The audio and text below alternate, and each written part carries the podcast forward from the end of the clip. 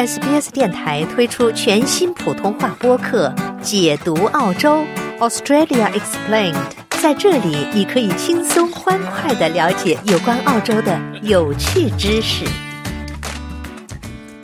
二月二十四号是俄罗斯最近一次入侵乌克兰一周年的日子。此前，美国总统拜登承诺确保北约军事联盟东部成员的安全，中国则承诺与俄罗斯建立更深层次的伙伴关系。下面请听报道。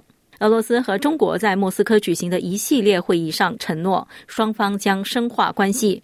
中国共产党最高外交政策官员王毅在莫斯科会见了俄罗斯总统普京。西方担心中国政府可能会为俄罗斯在乌克兰的军事行动提供更有力的支持。俄罗斯和西方的关系处于冷战以来的最低点，中美关系也处于严重紧张状态。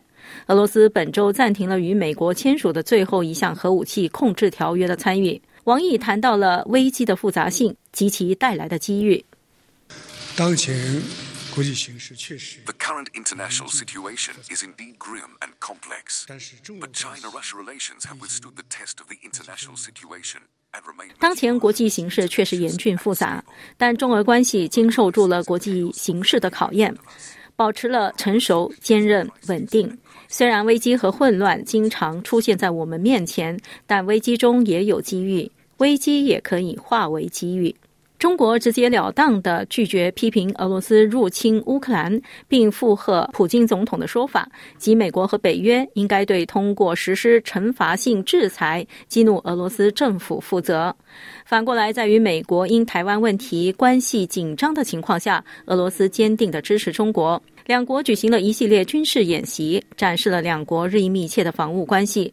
这种和解令西方感到担忧，导致美国国务卿安东尼·布林肯警告说，任何中国参与俄罗斯的军事行动都将是一个严重的问题。但是王毅表示，中国不会受到影响。中俄的全面战略伙伴关系。The China-Russia Comprehensive Strategic Partnership is never targeted at any third party. 中俄全面战略伙伴关系从不针对任何第三方，当然也不会受到任何第三方的干涉和挑衅。我们不会屈服于任何第三方的胁迫和压力。普京总统在会见中国最高外交官时，将更广泛的国际关系描述为困难，但是重申了双边关系。 Международные отношения сегодня э, сложны. International relations are difficult today. They didn't become better after the collapse of the bipolar system. On the contrary, they became more acute. In this regard, the cooperation in the international arena between China People's Republic 今天的国际关系很艰难，两极体系崩溃后并没有好转，反而更加尖锐。 在这方面，中华人民共和国和俄罗斯联邦在国际舞台上的合作，正如我们不止一次强调的那样，对于国际局势的稳定具有非常重大的意义。当然，我们正在等待中国领导人访问俄罗斯。近日，美国对中国可能向俄罗斯提供武器弹药表示担忧。俄罗斯军方否认他计划在本周与南非和中国在南非沿海举行的海军演习中测试其新型高超音速导弹。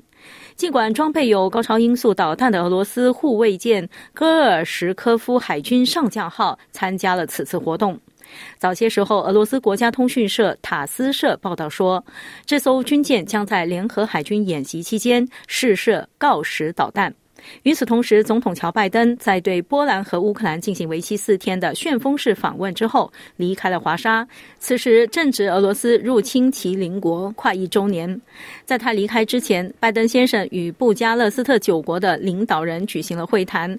布加勒斯特九国是北约联盟最东部地区的一个国家集合，为响应普京2014年从乌克兰吞并克里米亚而聚集在一起。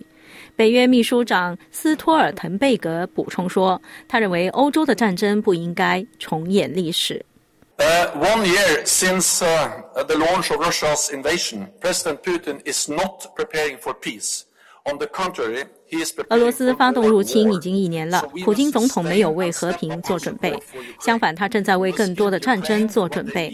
所以我们必须维持并加强对乌克兰的支持，我们必须给乌克兰他们获胜所需的东西。